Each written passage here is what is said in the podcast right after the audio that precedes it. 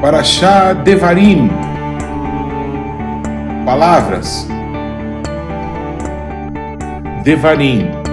Palavras. Chegamos ao último livro da Torá e às últimas palavras de Moshe Rabbeinu, Moisés, o nosso mestre. Ele já muito avançado em dias, se vê diante de uma geração que nasceu no deserto, uma nação de jovenzinhos que precisavam ouvir de novo tudo que Deus tinha falado. Palavras. O que restavam para Moisés eram as palavras. Vamos juntos? Shalom, pessoal. Eu sou Paulo de Tarso e esse é o programa A Minha Torá.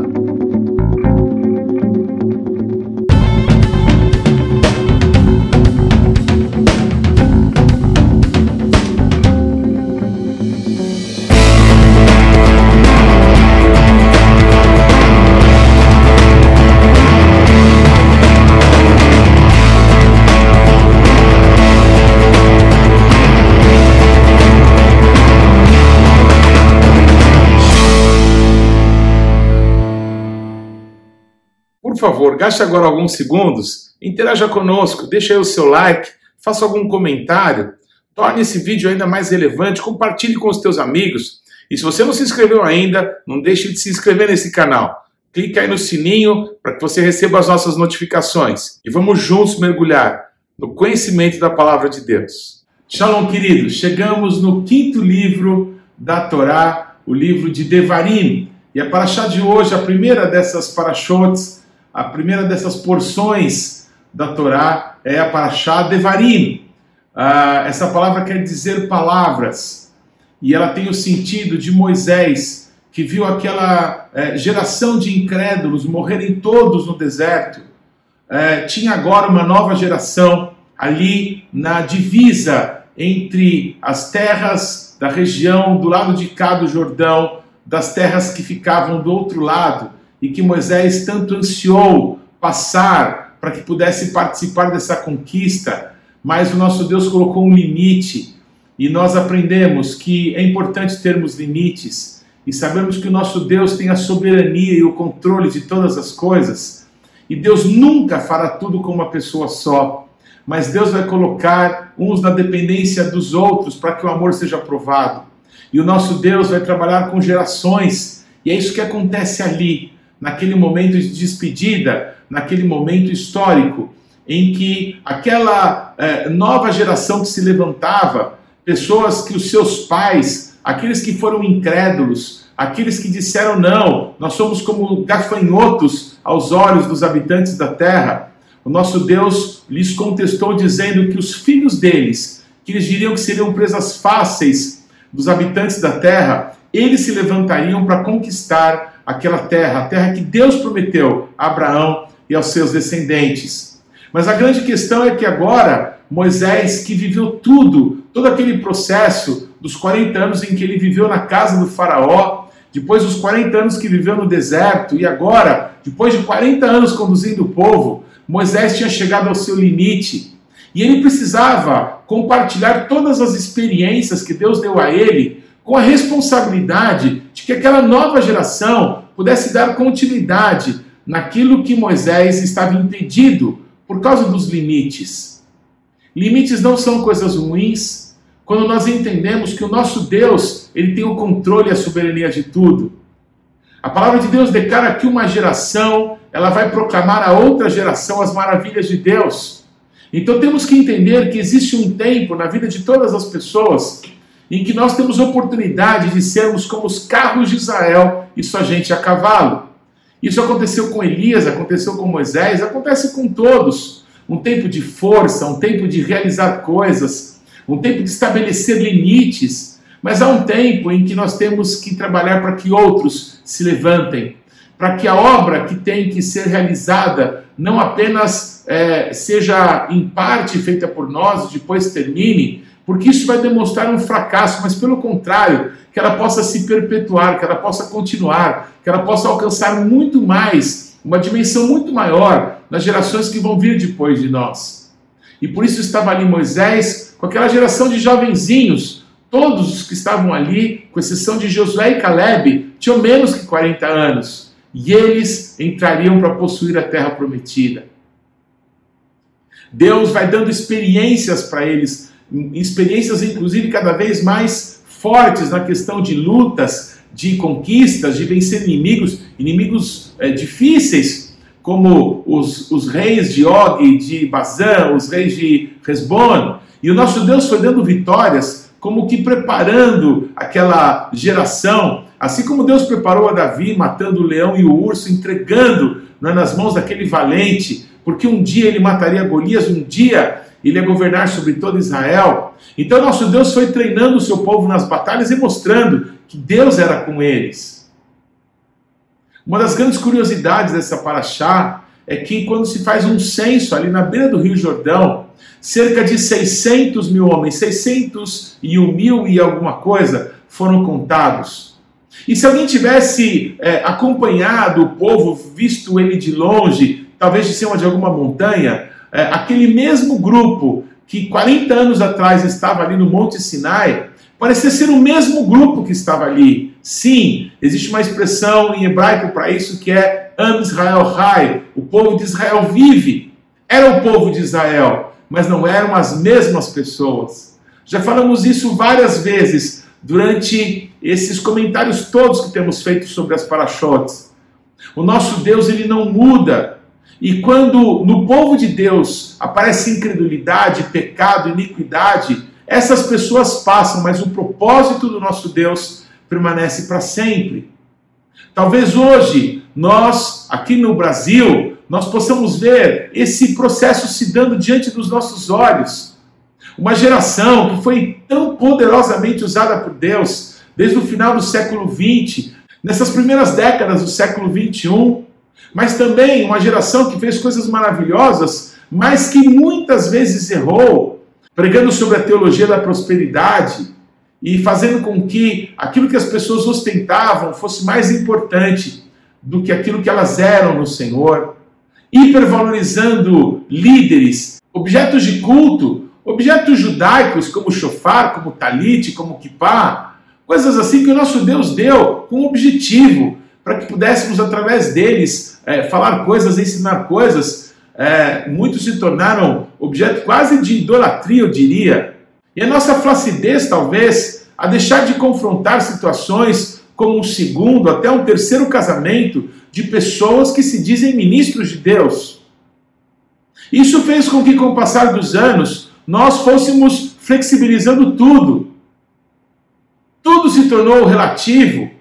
E hoje em dia, cada vez mais, o pecado da homossexualidade passa a ser visto como uma coisa quase comum, porque são pessoas que amamos, são nossos familiares, eram pessoas que congregavam conosco, que congregam conosco. Nós não podemos ferir as pessoas porque Deus ama as pessoas. E essa tolerância com o pecado vai fazendo com que cada vez mais nós nos afastemos de valores estabelecidos por Deus. Sim, Deus ama o mundo inteiro, mas sim, o nosso Deus é santo. E o nosso Deus, ele nos quer do jeito que estamos mas não para permanecermos do jeito que estávamos sem Ele, para que haja uma transformação na nossa vida, para que haja uma aliança entre nós e Deus. Ah, esse povo vai ter que passar por uma aliança com Deus, para que essa vergonha do deserto, para que essa vergonha desse tempo de incredulidade possa passar. E é assim que Moisés começa a falar com o povo. Vocês pecaram contra Deus quando não acreditaram que Deus era suficientemente capaz de levar-nos para possuirmos a terra prometida. É curioso que não foram aquelas pessoas que fizeram isso, tinham sido os pais delas. Mas o pecado não era deles, é nosso, é nossa responsabilidade. O nosso Deus visita a iniquidade dos pais nos filhos, até a terceira e quarta geração daqueles que o aborrecem. Mas o nosso Deus visita milhares de gerações daqueles que o amam e guardam a sua palavra. Então não é o pecado deles, é o nosso pecado. Nós temos sim que nos arrepender dos pecados, dos erros que foram cometidos por outras gerações que vieram antes de nós. Mas ao mesmo tempo, temos que entender que muitas coisas que o Senhor nos deu, não é? Não eram modismos, não tinham a ver apenas com aquele tempo, com aquela época, mas faziam parte de uma restauração de valores que são eternos, não são temporais, são atemporais. porque é a maneira do nosso Deus realizar a sua vontade. Então, muitas coisas que nós rejeitamos, porque parece que surge no nosso meio um bloqueio entre as gerações. Porque houve um tempo em que uma geração mais madura, que estava sendo usada por Deus, disse assim: não, não, não, não, nós não temos que passar bastão nenhum para a próxima geração. É, Deus está nos usando, nós que somos as pessoas que têm que trazer a palavra, que têm que dar as direções. E essa geração mais nova que crescia buscando a Deus, aprendendo com essa geração, ela se vê como que abandonada, ela se vê como que cada um caminha com as suas próprias pernas. Então elas, eles se fortaleceram, então eles buscaram a Deus, então eles viram os erros que foram cometidos por essa geração que se tornou cada vez mais orgulhosa. É impossível que não se vejam os erros. E por isso, se nós nos aproximamos, no lugar de mantermos distância, os erros que serão vistos, serão vistos com compaixão, serão vistos como oportunidade de também mudarmos. Os nossos filhos, as gerações que vêm depois de nós, precisam nos ver nos arrependendo dos nossos pecados, porque senão, quando eles crescerem, quando eles descobrirem coisas, que eles vão entender que eles descobriram, mas que são coisas que outras gerações já viram. Mas por causa dessa ruptura entre as gerações, eles vão achar que eles descobriram a coisa mais nova do mundo, quando simplesmente vão estar de novo realizando coisas que poderiam ter sido é, passadas como um legado, recebidas de uma forma tranquila por pessoas que receberam algo precioso da geração que se foi.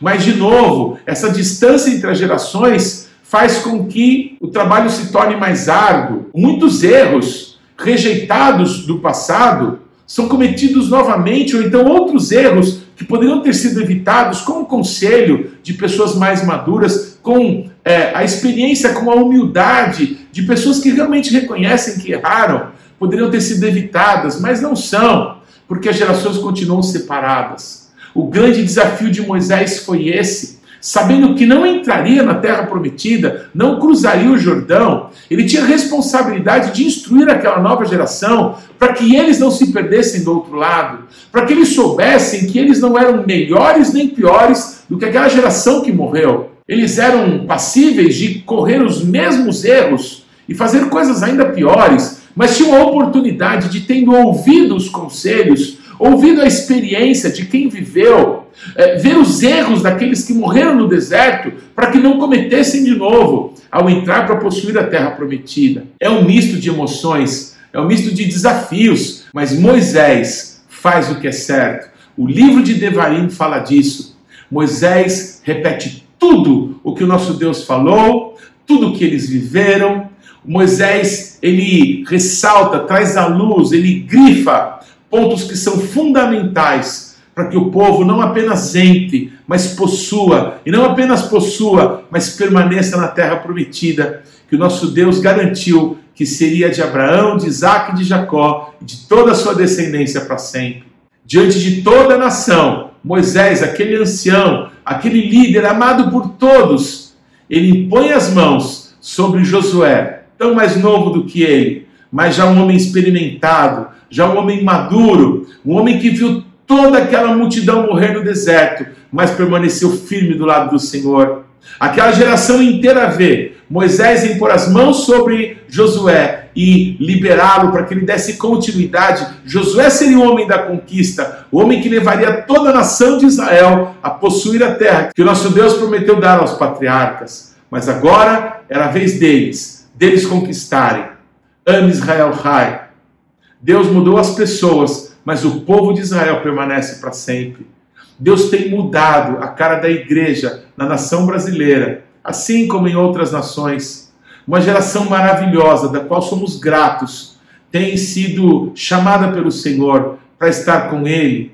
Isso é maravilhoso. Nós queremos abençoar a memória daqueles que foram chamados pelo Senhor para que possam entrar no seu descanso. Recentemente, entregamos ao nosso Deus o evangelista Luiz Esquiliró, talvez um dos brasileiros mais usados por Deus para pregar o evangelho do reino do Senhor em tantas nações da terra. Nos últimos anos, pessoas como Morris Cerulo, que marcaram a minha vida e marcaram a nossa geração, e tantos outros foram sendo recolhidos, muitos vítimas dessa pandemia, não é, que abalou o mundo inteiro nesses últimos anos mas pela própria idade, pelo próprio tempo, pelo próprio propósito de Deus. Uma geração maravilhosa está se levantando, uma geração cheia do temor de Deus, uma geração de filhos de ministros, uma geração agora que é filha e neta e talvez muitos bisnetos de pessoas que foram usadas por Deus nas suas gerações como pastores, como evangelistas, como apóstolos, ainda que não se usasse esse nome, pessoas percorreram essa nação de cima a baixo, levando o evangelho do reino de Deus, fundando igrejas, levando o poder do Espírito Santo que tomou essa nação. O nosso Deus tem coisas maravilhosas para nós, para o nosso povo. O nosso Deus tem coisas extraordinárias para que possamos viver. Mas eu quero declarar para que possamos encerrar que aquilo que nosso Deus tem para fazer ele quer fazer com as gerações trabalhando juntas, uma servindo a outra, uma valorizando a outra como mais importante e acreditando que nosso Deus nos dá limites para que em tudo ele possa ser glorificado como Senhor de toda a terra, como soberano diante de quem todos se dobram humildemente para reconhecer a sua divindade, o seu senhorio sobre todos nós. Ao nosso Deus toda honra, toda glória e todo louvor que o teu coração queime, para que possamos passar essas últimas semanas que nos leva a encerrar esse propósito de falarmos sobre todas as parachotes, não querendo ser conclusivos, porque isso é impossível, porque o nosso Deus é eterno, o nosso Deus é infinito, ele não pode ser contado, guardado, contido. O nosso Deus, a cada dia, a cada geração, há de se revelar mais. Eu me sinto muito honrado de poder compartilhar com todos aquilo que o Senhor tem falado ao meu coração e de alguma forma trabalhar para que essas gerações que vão se levantar depois de mim cumpram 100% daquilo que Deus sonhou para elas. É uma honra poder servir ao nosso Deus, servindo você com aquilo que o Senhor tem colocado no meu coração. Que Deus te abençoe. Que mitzion te setorá, o dvar Adonai, Yerushalayim. E de Sião virá a lei e a palavra de Deus de Jerusalém. Não se esqueça, o Shabat não pertence à semana que está terminando. O Shabat não pertence à semana que está começando. O Shabat pertence ao Eterno. Shabbat Shalom. Não deixe de ler ou de ouvir os textos que foram citados na Paraxá dessa semana. Você pode acessá-los ou no nosso site ou nas principais plataformas de podcasts. O importante é que você, pessoalmente, mergulhe no conhecimento da palavra de Deus. Você pode participar ativamente do programa Minha Torá, se inscrevendo no nosso canal, mandando perguntas, interagindo, compartilhando com seus amigos é, porções que vão te edificar. Mas também você pode fazer parte disso, semeando financeiramente para que esse canal se desenvolva ainda mais. Então você pode usar os nossos dados bancários para que você possa fazer contribuições para que a palavra de Deus possa alcançar muitas outras pessoas. Vamos fazer isso juntos e que Deus te abençoe.